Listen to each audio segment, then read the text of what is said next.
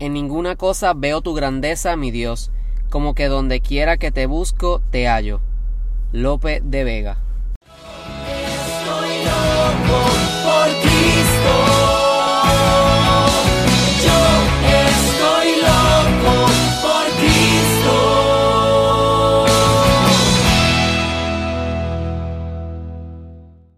Es la que hay mi gente? Bienvenidos al episodio número 13 de este podcast Yucat en arroz y habichuelas.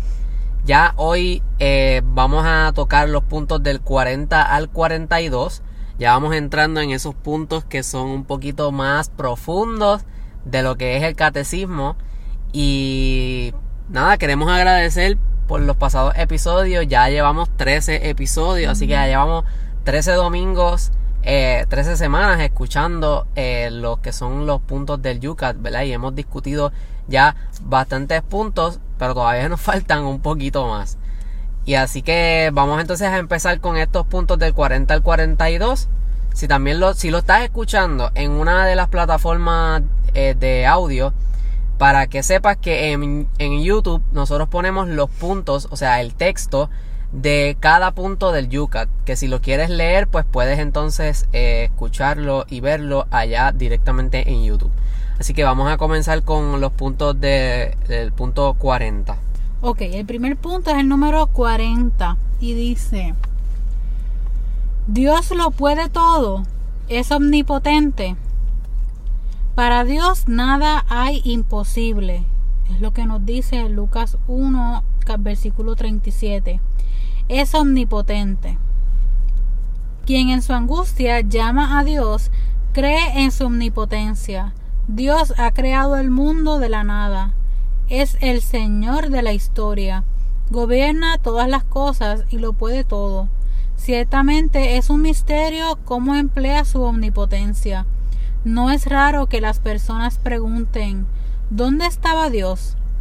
A través del profeta Isaías Dios nos dice Porque mis planes no son vuestros planes, vuestros caminos no son mis caminos. Isaías 58 versículo Isaías 55 versículo 8. Con frecuencia la, la, omnipotencia de Dios se muestra donde los hombres ya no esperan nada de ella. La impotencia del Viernes Santo fue el requisito de la resurrección. Para poder entender un poquito lo que nos dice este punto que nos habla sobre la omnipotencia, o sea, Dios omnipotente, si realmente Él lo puede todo, eh, omnipotencia, la definición de omnipotencia o de omnipotente es que lo puede todo. Uh -huh. O sea, es, ese, es eso, esa fuerza mayor, ¿verdad? Esa fuerza más grande que nosotros, que puede todo, que puede hacer todo, o sea, cualquier cosa. Así que ese, esa única persona, ese único ser que lo puede todo, eh, en, en, este, ¿verdad? En este caso, es Dios. Porque, o sea, tiene que ser algo supremo, tiene que ser algo más grande que nosotros para poder, para que pueda hacerlo todo, para que tenga esa fuerza Exacto. de poder decir, yo puedo hacer esto, yo puedo hacer lo Sí. otro, y que no tiene un límite. Sí, porque si creó al mundo, entiendo yo que entonces lo puede hacer todo. O sea, y no va a tener imposible porque crear el mundo, o sea, hay una complejidad. Bueno, es que mi mente se va volando, ¿verdad? Este, pero para crear este mundo tan complejo, o sea, no hay límite. Sí, no, no tiene límite. Porque yo me pregunto nada más cómo, o sea, el mundo es grande. Y no solamente el mundo, sino que todo lo que, todo lo que conlleva el mundo. Todo lo que está dentro del mundo, lo que está fuera del mundo, o sea, la luna, los otros planetas. eh, y, lo- y las cosas más sencillas, una hormiga. Si él pudo hacer eso, si él pudo hacer hasta lo más pequeño, Y todo que tiene un propósito, una, una razón de ser en Una este función. mundo, una función, porque según las abejas tienen su propósito súper importante, cada, cada ser nosotros también animal, tenemos nuestro cada propósito. ser humano tiene un propósito. Claro. Y eh, yo me, me puse a pensar que en Jeremías capítulo 33 versículo 3 dice, clama a mí y yo te responderé.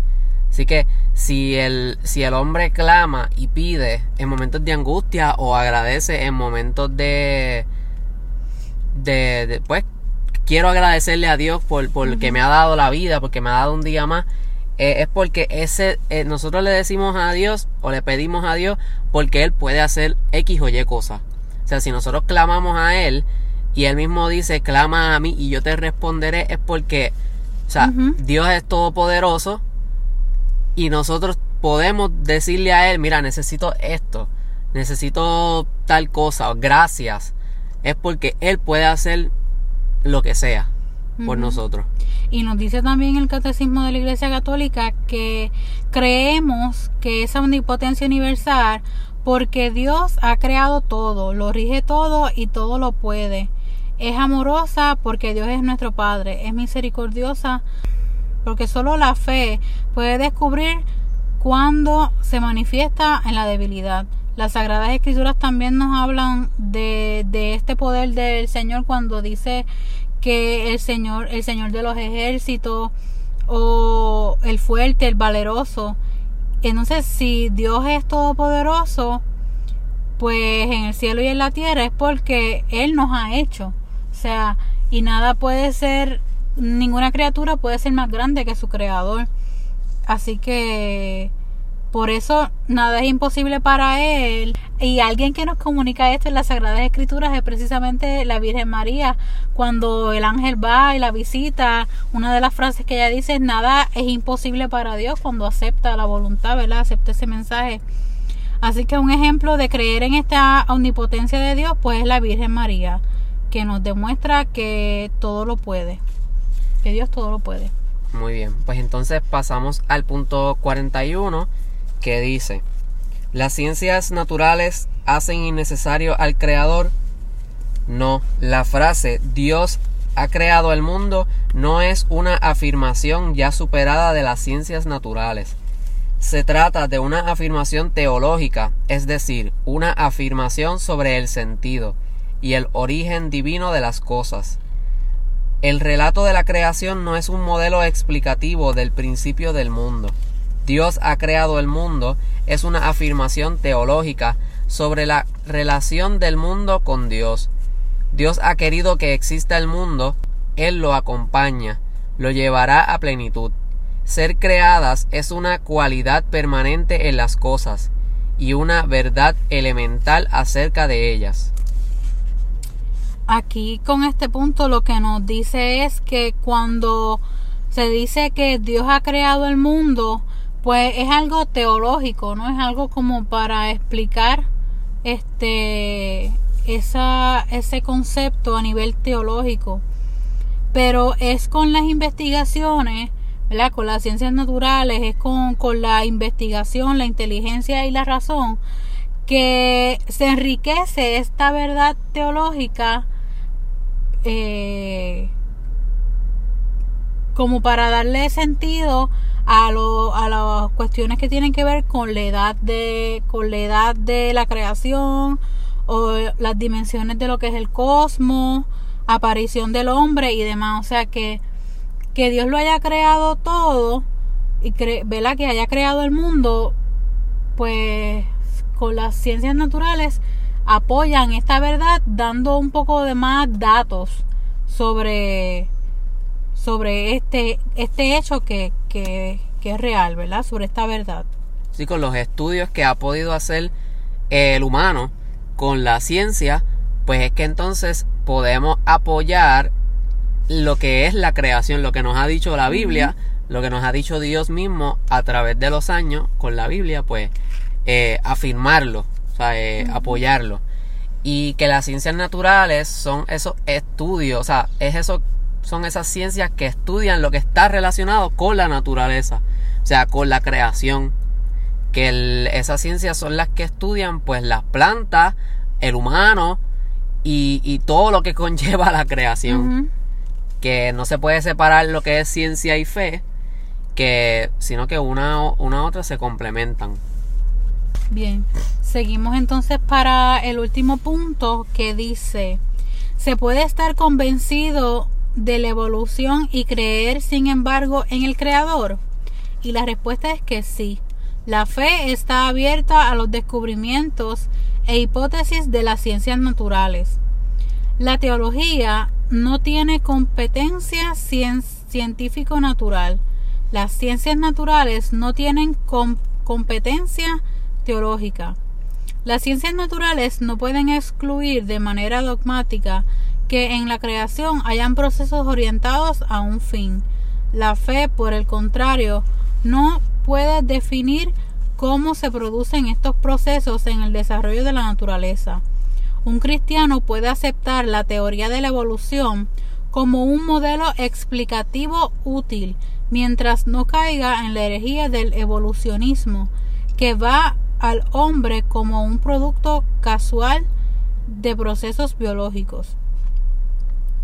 La evolución supone que hay algo que puede desarrollarse, pero con ello no se afirma nada acerca del origen de ese algo. Tampoco las preguntas acerca del ser, la dignidad, la misión, el sentido y el porqué del mundo y de los hombres se pueden responder biológicamente. Así como el evolucionismo se inclina demasiado hacia un lado, el creacionismo lo hace hacia el, otro, hacia el lado contrario. Los creacionistas toman los datos biológicos, por ejemplo, la edad de la Tierra, la creación en siete días, ingenuamente al pie de la letra. Como dije anteriormente, que la ciencia y la fe pues no puede estar separada, o sea, que una a otra se complementa. Eh, porque muchas veces la gente piensa, ¿no? Que la, que la ciencia eh, o que la fe no mezcla con la, con la ciencia, o sea, una cosa no mezcla con la otra. Y eh, pues, eso es un pensamiento erróneo porque si la ciencia no estudiara lo que es la creación, o sea, no pudiéramos comprender muchas cosas porque la fe no puede explicar cosas biológicas.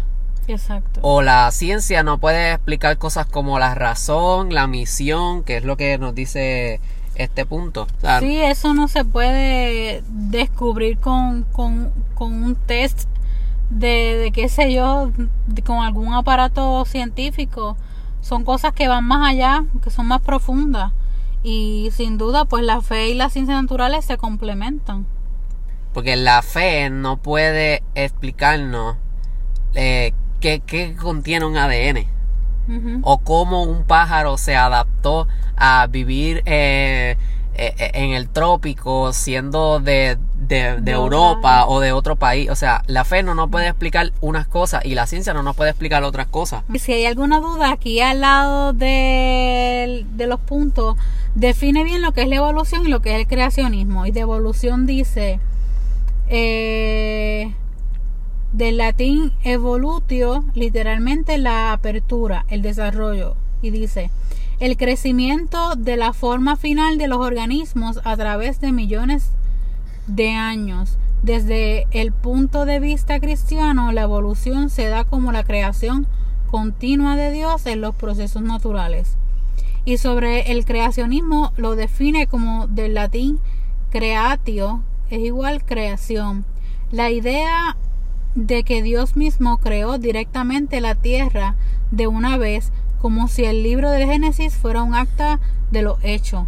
O sea, lamentablemente si usted creía que tal cual pasó, como dice el Génesis, pues no, porque es algo súper complejo. Y, y que, Dios hizo el mundo en siete días, para Dios no existe tiempo. O sea, no podemos encajonarlo ahí. Es un forma, una explicación un poco gráfica para que nosotros pudiéramos entender, ¿no? Un poco lo que fue la creación. Así que hay gente también que, que ha creído pues que, que el mundo se creó, que el mundo lo creó Dios en siete días exactamente, porque quizá en el momento en que Dios creó el mundo no existía un límite de tiempo. O sea, tú no, no podíamos Para de- Dios no hay límite. no podíamos decir hasta sea. aquí llegó este, este momento y hasta aquí llegó este momento. Porque Dios es infinito y no podemos encajonar a Dios en un tiempo. Se- solamente esa, eso de la, del Génesis pues se hizo para que nosotros pudiéramos entender de que hubo una creación, de que hubo un tiempo sí en que se creó, ¿verdad? Lo que nosotros conocemos hoy por el mundo. Eh, y que hubo un tiempo también que se, se- eh, Dios creó el humano. Pero no podemos ahí establecer un Así tiempo. que la ciencia se, se enfoca más en esos asuntos biológicos y demás, mientras que a- la ciencia pues no puede explicar bien lo que dice aquí, esos asuntos de la dignidad, esos asuntos de la dignidad, de la misión, del sentido por el que estamos aquí, pues eso la ciencia no lo puede explicar, o sea, no se puede explicar biológicamente, sino entonces a través de de la fe, ¿no? Y de y de la vida con Dios. Así que una cosa tiene su importancia y lo otro también tiene su importancia. No y se podemos, complementan. no podemos separar las dos. Muy bien. Pues así que esos han sido los tres puntos que hemos discutido en el episodio de hoy. Recuerden seguirnos a nosotros en las redes sociales como Pegatólico, en Facebook e Instagram. Buscar este podcast que lo subimos todos los domingos por la tarde. Eh, estamos en YouTube, Spotify, Apple y Anchor. Ahí nos pueden escuchar, nos pueden ver. Así que ahí estamos eh, para ustedes. Suscríbanse al canal de YouTube si lo están escuchando en YouTube. También en las aplicaciones de, de streaming de audio se pueden eh, suscribir al podcast. Y compartan este episodio para que más personas puedan escucharnos y puedan eh, seguir estudiando el YUCAT, que es el Catecismo Joven de la Iglesia Católica. Así que esto ha sido todo por hoy. Recuerden siempre estar pegados a Cristo. Hasta la próxima.